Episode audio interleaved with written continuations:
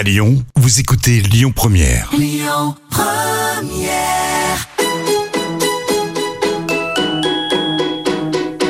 On dit à Lyon, tous nos plats, ils sont gourmands. Ils sont gourmands de crème, ils sont gourmands de, de beurre. hein. Dans la cuisine, c'est moi le patron. Ah, la cuisine, c'est votre domaine. Ouais.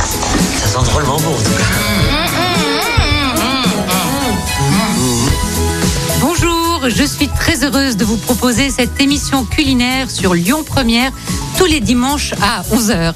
Je recevrai un ou une chef accompagné d'un producteur de la région Auvergne-Rhône-Alpes pour parler d'un produit de saison, vous donner une recette, des astuces de cuisine. Nous partagerons un moment de gourmandise conviviale, j'en suis sûre.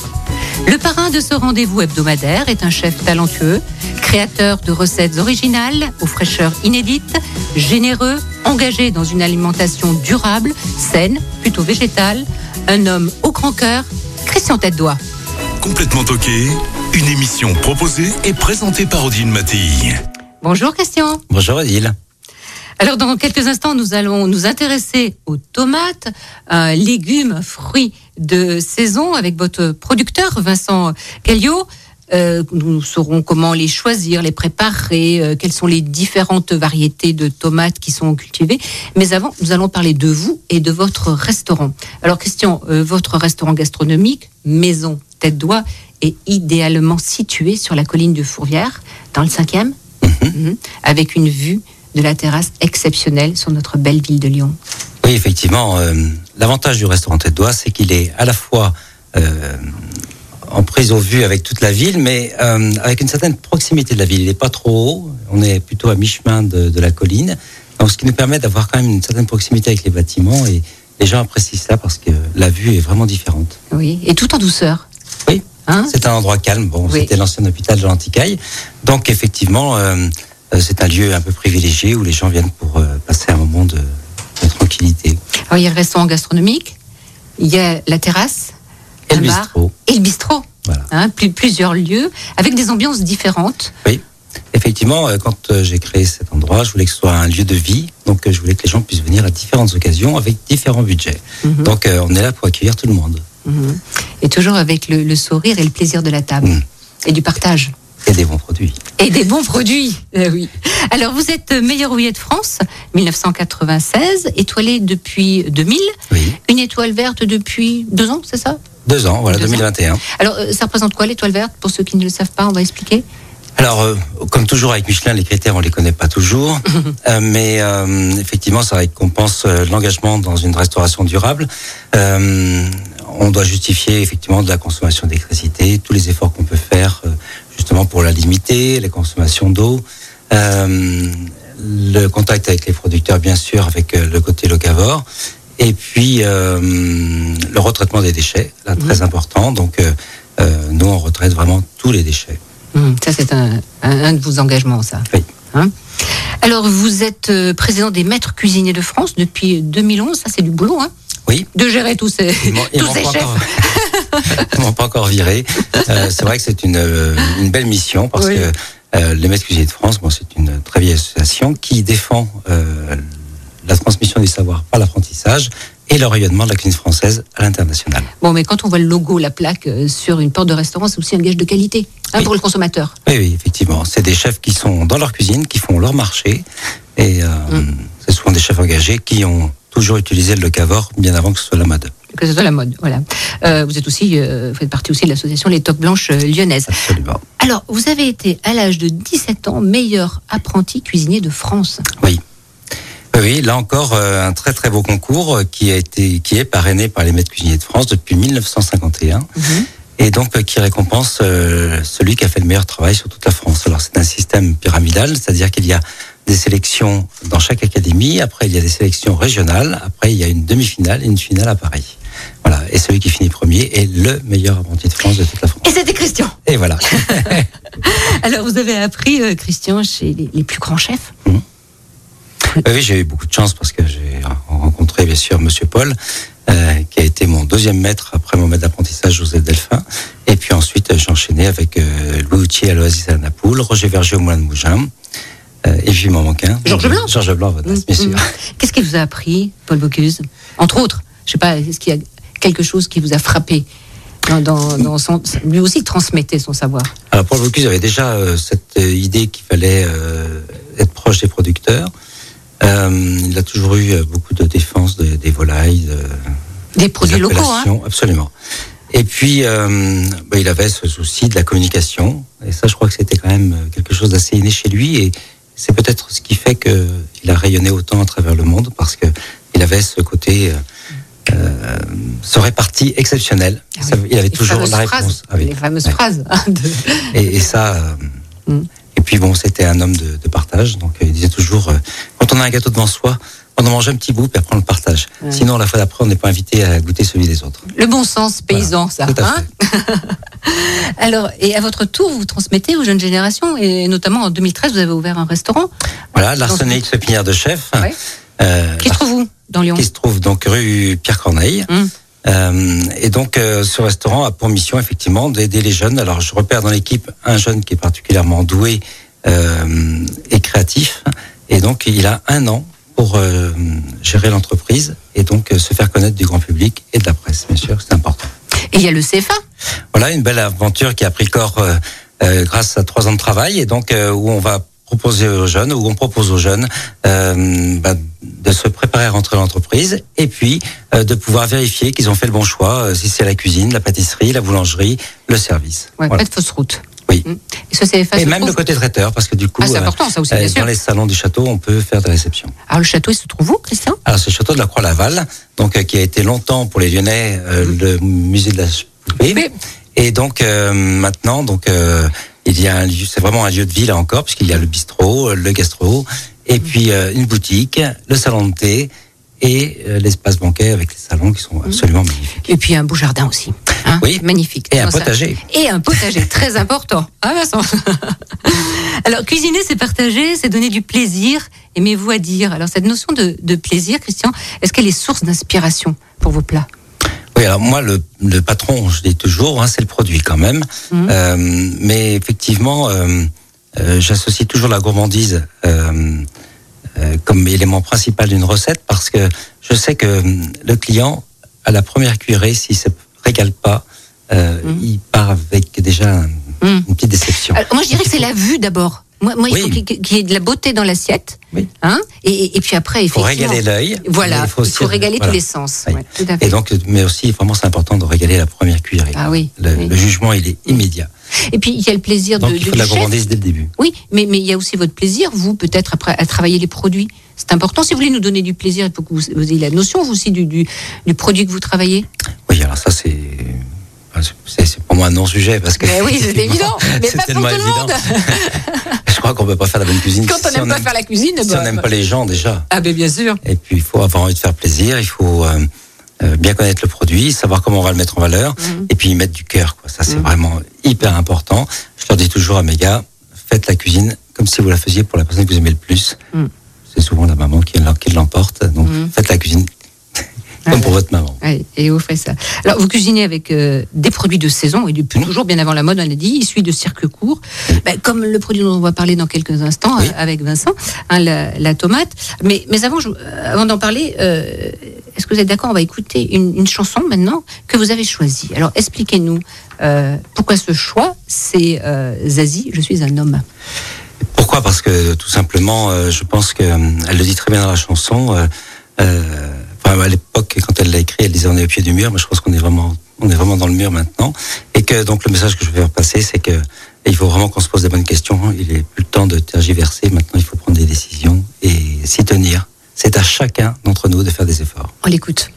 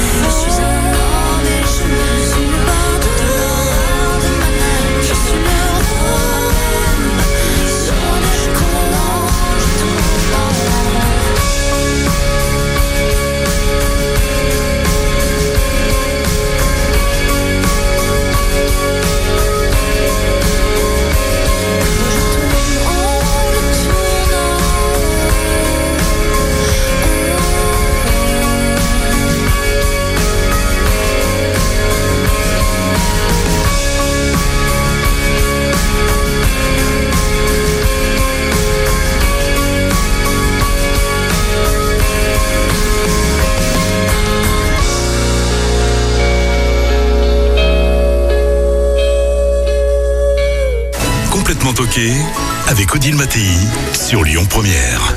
La cuisine française, c'est d'abord du produit de qualité. un produit de qualité, comme la tomate, comme les tomates cultivées par Vincent Gaillot, maraîcher bio à Collonges au Mont d'Or. Et votre exploitation s'appelle le Champ des Saveurs. Donc, C'est ça. Voilà, vous êtes maraîcher de- là-bas depuis 2017 Oui, bonjour, oui. Depuis 2017, euh, installation en janvier 2017, et puis euh, partenaire euh, de Christian euh, Tête d'Oie, de la maison Tête d'Oie depuis euh, 2018. Mhm. On a commencé en 2018. Pourquoi le choix du bio? Euh, c'est une évidence. euh, y y Pour pas que la terre brûle Ouais. euh, alors en fait, euh, j'ai souvent l'habitude de dire que euh, il n'y a pas plus bio, puisque en fait, je fais aucun traitement, euh, même ceux qui sont autorisés en bio. Je préfère laisser euh, l'environnement et la biodiversité euh, gérer, euh, s'équilibrer en fait, et trouver que je trouve que en fait finalement les les l'équilibre de avec les, les organismes présents euh, euh, par défaut euh, se, se marche très bien en fait. Se- Suffisent. Voilà. Suffisent. Pas besoin de saloperie. Voilà. Bah, euh, on- en- en- si on voulait avoir plus de production, euh, bien évidemment, euh, on pourrait euh, mettre des produits. Après, euh, C'est un choix. C'est un choix. C'est tout tout à ça. fait. C'est une philosophie de vie, carrément, Mm. hein, Christian Oui, clairement. Euh, vous, vous vendez euh, sur place euh, Alors. à des particuliers ou uniquement au, au restaurant Alors vendre sur place le lundi et le jeudi de 16h à 19h euh, avec euh, un- ce qu'on a monté, c'est un POPS un- avec euh, mes Point producteurs. paysan solidaire. Voilà, Ah, point paysan point solidaire. paysan solidaire. avec euh, mes producteurs mescuisiniers.com. Donc en fait, on a euh, plusieurs producteurs qui euh, distribuent Super. leurs produits Mm. ici aussi euh, sur place. Donc euh, des œufs, du miel, par exemple ouais. de la viande, du pain. euh, voilà. Très bien. Tous- tous les renseignements seront sur le site de Lyon Première. Hein, vous retrouverez ça. Euh, pour que les légumes, les fruits aient toutes leurs saveurs, il faut respecter euh, plusieurs critères. Euh, déjà, euh, pas- les bonnes variétés. voilà, les, les base. bonnes variétés. hein, on a euh, un choix de variétés anciennes. Donc je travaille que avec des variétés anciennes, Mhm. aucune variété hybride. Ça aussi, c'est un choix Mais euh, pas que pour les tomates, pour tous les légumes. pour tous les légumes. Ah ouais, d'accord. Là, on peut peut-être dire un petit mot sur le CRBA. Oui, Hein. Euh, effectivement, on est un partenaire. euh, alors Christian aussi, hein, il, Il est de participe- tous les combats, il Christian. participe à l'aventure. Euh, donc le CRBA, Centre de ressources de botanique appliquée, euh, qui existe depuis 2010-12 euh, et qui euh, en fait est un conservatoire de variétés anciennes et locales. Et euh, c'est vrai que j'ai, je les ai connus moi en 2012 et euh, on a tout de suite euh, adhéré parce que euh, c'était une évidence qu'il fallait sauver euh, ce qui était encore euh, Sauvable. sauvable au niveau des variétés anciennes. hein. On- on- il faut savoir que 75% de la biodiversité cultivée a été perdue depuis l'ère industrielle, euh, depuis les années 50, on va dire. Et Heureusement qu'il y a des, des jeunes comme vous. Hein oh, mais il n'y a pas Hein non, mais comme vous, Ah, des oui. jeunes, des jeunes, Oui. vous n'êtes pas seul, heureusement. Mais c'est vrai que le- la prise de conscience était importante euh, qu'elle soit prise assez rapidement parce que euh, bah, avec ce, ce manque de diversité, on se rend compte que les euh, les variétés justement qui ont été sélectionnées par euh, les gens de l'époque, les, les sachants de l'époque, euh, bah, se sont un peu épuisées, euh, qu'elles sont de moins en moins fertiles, qu'elles sont pas forcément adaptées au changement climatique, alors que nous on a retrouvé des variétés issues de la région qui ont été créées ici. Mhm. Euh, Local. Local, Mm. oui, parce que Lyon a toujours été une terre de création botanique importante. Et euh, donc, du coup, euh, ces variétés-là, elles se réadaptent à leur terroir très facilement, alors qu'elles ont voyagé dans le monde entier, hein, on les Oui. récupère de partout. Et euh, Russie, on est surpris, en Russie notamment, c'est vrai qu'on est en partenaire beaucoup avec l'Institut Vavilov, c'est pas très à la mode, mais notamment le piment de Brest qu'on a amené ici, Oui. on on l'a on l'a- on l'a récupéré grâce à eux. Mhm. Oui, après, c'est le CRBA qui fait tout ce travail de, Qui fait ce de travail de, recherche. de recherche. Et ils ont créé donc cette année la première euh, ferme de semences. Voilà, la- la- avec la métropole euh, de Lyon, donc il y a une euh, ferme de semencière euh, qui a pour objet euh, de cultiver des variétés qui vont être multipliées et euh, mises à disposition en fait de la des maraîchers euh, qui voudront bien les cultiver. Bon, alors, si on parlait de notre tomate, nos tomates, combien de variétés cultivez-vous Alors, euh, qui existent euh, dans le monde. il y a des en a, milliers. il y en a On des milliers, hein, ça, c'est évident. Mais, mais Euh, sur vos après, terres. sur mes terres, en fait, je fais des changements chaque année. Je, je varie les plaisirs. Ouais. Euh, là, cette année, j'en ai euh, quatre euh, variétés euh, de tomates grosses. Et puis après, il y a, il y a les petites tomates euh, cerises, cocktail, Oui. euh, qui sont déjà euh, aussi appréciées. Alors, il y en a une, hein, la, la tomate coyote, euh, qui est euh, fabuleuse. C'est Ah, Celle-ci, je la connais pas. Coyote. Coyote, c'est une petite tomate cerise qui est Ouais. minuscule. hein, elle fait euh, un centimètre de diamètre. C'est un vrai bonbon. Et c'est Ah un oui. vrai bonbon, oui. Euh, un dragibus. euh, Vous la travaillez? Non, elle sert de déco. C'est Ouais, toute petite. Plutôt en déco. oui. En déco. déco. Ah Oui. Et alors, pas de Roma, toutes les classiques, les cœurs de bœuf, non? C'est pas ça. Euh, noir de Crimée. Ouais. Euh, euh, amélioré de Montlhéry, là, c'est Mmh. euh, celle qui est euh, en, en cours. Euh, Tomate grappe, non? Hum, non, non, les tomates grappes. euh, alors c'est très difficile à faire en fait. C'est euh, souvent des variétés hybrides les Mmh. tomates grappes puisqu'il faut On que. laisse ça hollandais. euh, Bon, laisse tomber ça. Tomate grappe, allez, bon. Eh, Alors, d'où d'où pr- euh, provient le, le parfum de la tomate? C'est la peau de, de la tomate ou ce sont ses feuilles? C'est un tout, non Moi, c'est la chair. Enfin, ce sera plutôt la chair. Alors, Non, mais l'odeur. Enfin, moi, j'ai souvenir Ah, bah, d'enfance dans le jardin de ma grand-mère. Ça sentait euh, le, les plan de tomate, Le La, plan, la- hein, feuille voilà. est très odorante. elle est très est- odorante. Euh, c'est évident, oui. Et on, on peut la, la travailler, chef? Oh, bah, c'est comme, euh, je dirais, c'est comme l'œuf. Ça tombe bien parce que c'est ce que j'ai fait, tomate et œuf. Ah bah. c'est comme l'œuf. ça, va avec tout la tomate. C'est quand même un truc. C'est vrai que c'est. On peut mettre avec pratiquement tout. hein. Le poisson, la Cuit, euh, cru, oui. cuit. Non, moi, c'était J'ai même fait pour le meilleur voyer de France euh, en beignet. la tomate en beignet? Oui. T'as jamais essayé de mettre de tomate dans l'huile? C'est sympa. Ben, de- La peau, oui. Mais pas, pas la tomate. Ça, ça explose C'était une oui. blague Ah oui, non, voilà, non, tu non, vois. non, mais en fait, euh, Je ça. reconnais bien Christian le blagueur. Non, non, On mais c'est pas, pas pas une blague, hein. c'est qu'ils nous ont obligés à réfléchir comment on pouvait traiter la tomate Mm. pour pouvoir la faire frire. D'accord. Et, et donc, euh, il fallait absolument qu'on trouve la solution. Mhm. C'est ça le concours du meilleur de France, c'est de réussir à faire des choses qui ne sont pas réalisables. Alors, autrefois, on l'appelait comment la tomate Et bien, la pomme d'amour, évidemment. Pomme d'amour ou pomme d'or Et en Italie, Vincent, on appelle pomodoro, oui. Po- Pomodoro encore. Euh, juste un petit conseil avant de passer euh, à, à la recette. Euh, comment conserve-t-on, quand on achète des tomates, comment on les conserve à la maison? Alors, si elles viennent de chez Vincent, tout simplement dans un panier euh, sur, le, sur la cuisine. Euh, si vous les achetez ailleurs, euh, moi, je vous conseille de les laisser quand même un peu au frais parce qu'elles vont vite s'abîmer. Mm. Mais euh, c'est vrai quand on a une tomate qui a mûri sur pied Mm. euh, et qui a- Caressé par le soleil Ouais, et qui n'a pas été choqué dans tous les Ouais. sens euh, comme des sauvages euh, dans Mm. des camions. Alors Euh, quand, quand même les, les variétés anciennes, euh, elles sont fragiles. Fragiles. Euh, Faut souvent acheter et justement. consommer en fait. Hein. Euh, alors on peut les conserver un petit peu, mais l'idéal c'est euh, 10-12 degrés, 10-15 degrés. Mhm. Euh, effectivement plus froid. Mais dans la cave à vin, on va les mettre alors. Ben, Hein tout à fait. Mais tout à Voilà. Euh, si je veux les congeler, pardon, Vincent, vas-y. Non. Euh. oui, euh, bah, du coup, ça y est, j'ai mangé. Eh ben voilà, je Euh, parlais de ma cave à vin. Non, non, non, mais euh, la tomate, la tomate, la tomate, Je parlait demandais de- comment les conserver. comment les conserver. Oui, ça m'a donné, on- ça m'a alors- donné une idée, mais du Mais coup, ça y c'était est, je l'ai mangé. en bocaux ou en sauce, non Non, non, non, c'était avant. Bon, eh ben, le- L'idée va revenir, Christian. On parlait de la variété Moi, je voulais savoir si je pouvais les congeler. Oui, parce qu'elles que- étaient fragiles. Parce qu'en fait, sous- Parce que ouais, ce que je voulais dire qui est important quand même pour nos auditeurs, c'est que normalement quand on fait des courses, on doit manger les produits dans les deux ou trois jours qui suivent. Hum, hum, hum. Hein, donc euh, effectivement, à moins de les travailler pour les conserver pour l'hiver, euh, il faut mieux aller chez Vincent tous les deux trois jours. Oui, ça, c'est évident. Mais moi, j'aime bien quand euh, je fais des sauces euh, en, en décembre, janvier, il n'y a pas de soleil, et moi, j'aime bien retrouver les tomates. Donc, je- il est hors de question d'acheter des tomates fraîches à cette époque. elles n'auront pas de goût de toute façon. non, non, mais c'est même pas des tomates. Donc, je les congèle. Je les congèle et ça marche. Hein. Autour de mes poulets, je les sors congelés, je les mets euh, plein d'ail, des oignons. Hum, Qu'est-ce que c'est bon? Je Ça vous donnerai la pas- recette, cher auditeur, un jour. Ça, ça, ça, te- ça rend pas trop d'eau, non? Mais oui, mais si tu mets très peu d'huile et tu Ouais. mets pas d'eau autour de ta volaille, ça fait du jus. Hum. Super bon.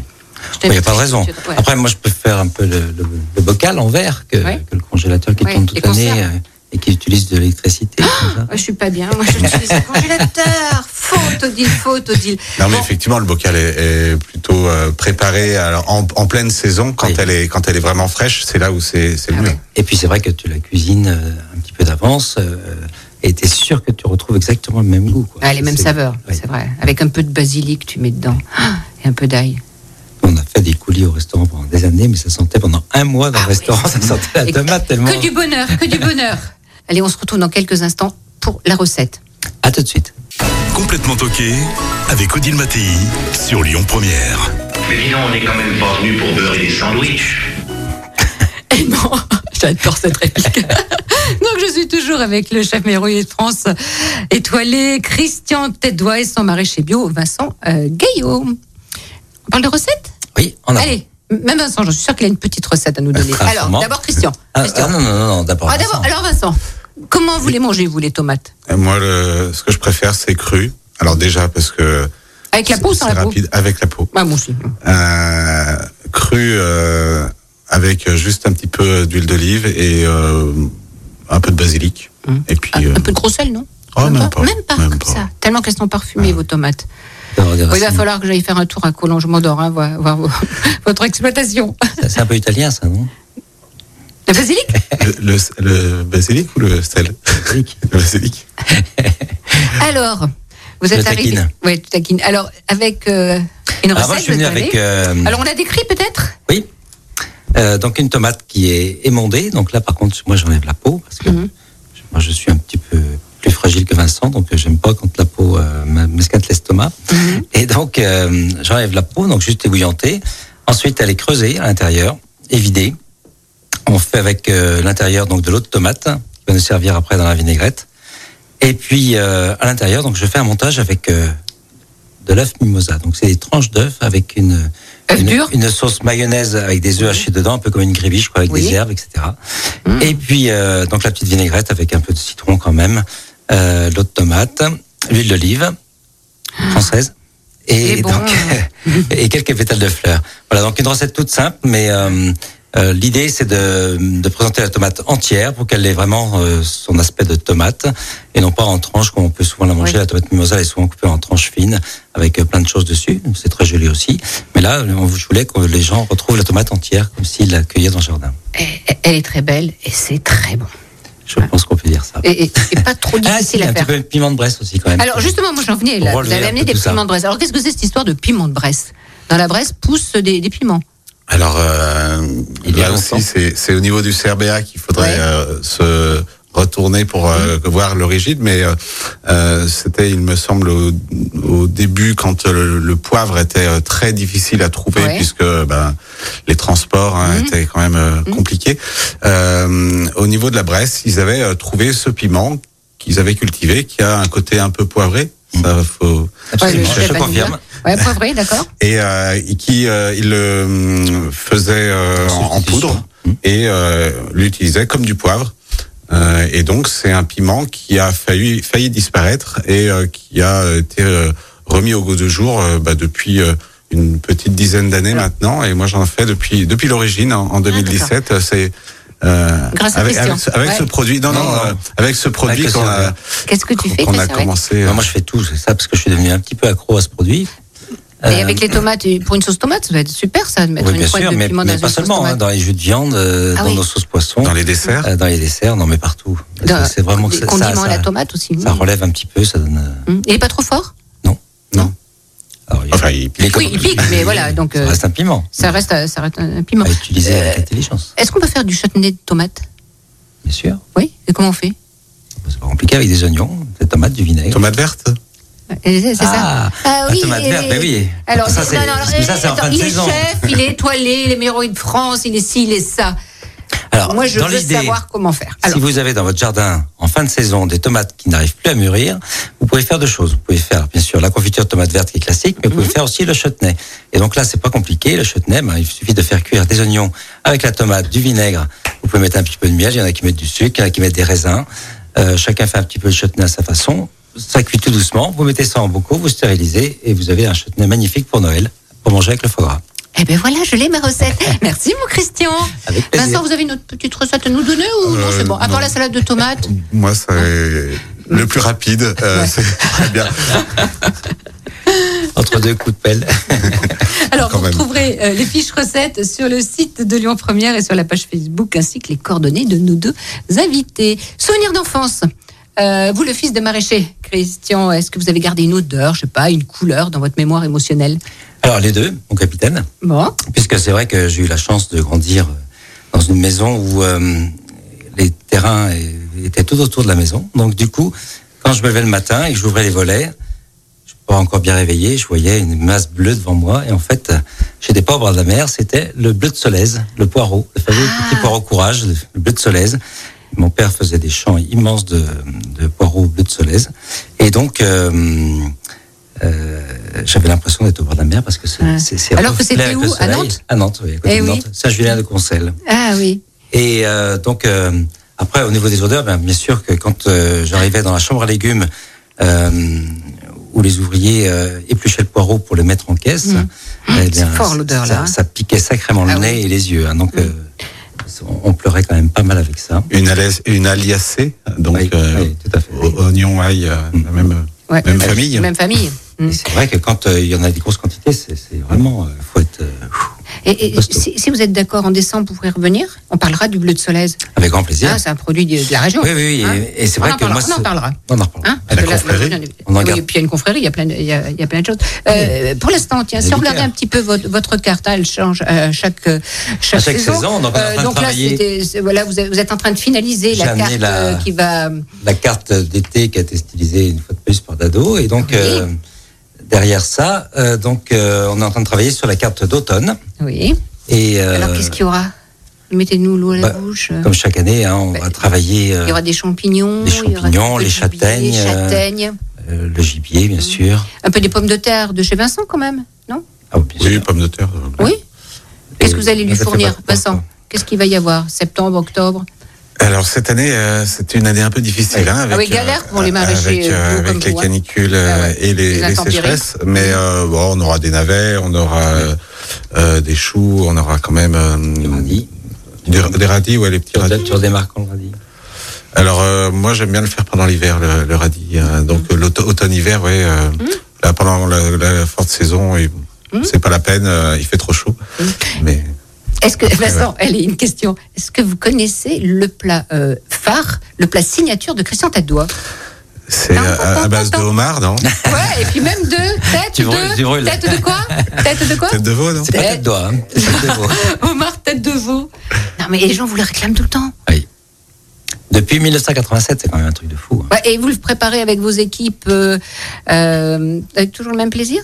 Oui. Ouais, Et puis on le fait évoluer surtout. ouais. Hein, C'est pour ça que ce plat euh, passe les décennies Eh sans, oui. sans difficulté. Ouais, petites. euh, Et donc, euh, ouais, c'est Ouais. vraiment un beau succès. Monsieur Paul me disait toujours, euh, tu sais, quand on arrive à créer un plat comme ça, euh, on est déjà un grand chef. Donc, Oh. le compliment me fait vraiment plaisir. Exactement. Parce qu'il n'était quand même pas non plus. Toujours- Juste un mot, vous travaillez bien sûr avec une brigade, vous n'êtes pas tout seul, Oui. et vous avez euh, chef euh, Christophe Christophe Carlier, Carlier, votre chef chef Christophe exécutif. Tulou, euh, pâtissier, Euh, pâtissier, tu loues, oui. pâtissier, voilà, tout Ouais. à fait. Il y a toute une belle Enfin, il y a brigade. toute une belle équipe derrière. Ouais. euh, Loris, Arthur. Et voilà. En, en cuisine et en salle, faut pas les oublier aussi, Oui. les gens de, de salle, c'est important. Ah, très important. Hein Euh, c'est un équipage de combien là vous avez entre la cuisine et 75 personnes. 75 personnes, ça en fait du monde. Dites, alors en tout cas, quand vous avez un, moment de libre, où est-ce que vous, on sait jamais dans votre planning de ministre, euh, où est-ce que vous aimez bien euh, vous poser pour déjeuner ou dîner? Ah, il y a un restaurant que j'aime bien qui s'appelle le Café Terroir parce que du coup, ils sont adorables.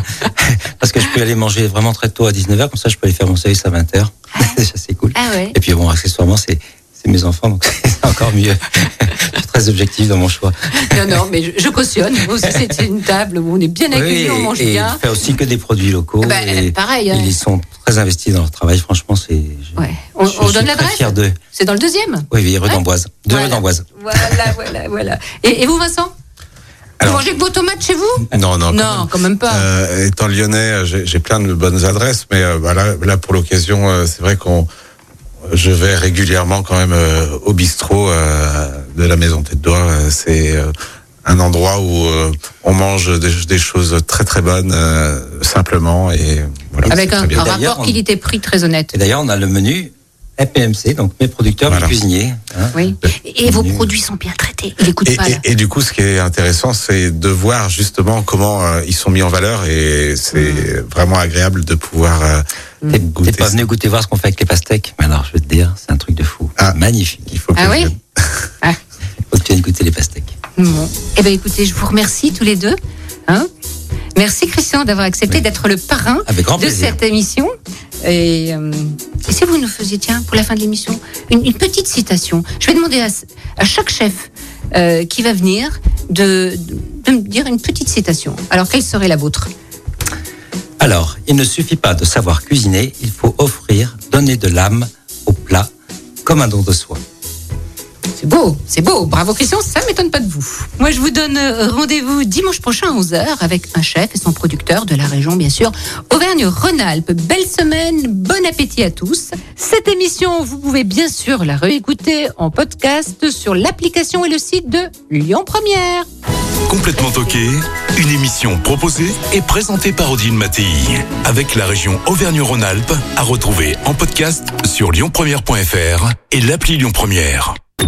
Écoutez votre radio Lyon Première en direct sur l'application Lyon Première, lyonpremière.fr et bien sûr à Lyon sur 90.2 FM et en DAB+. Lyon Première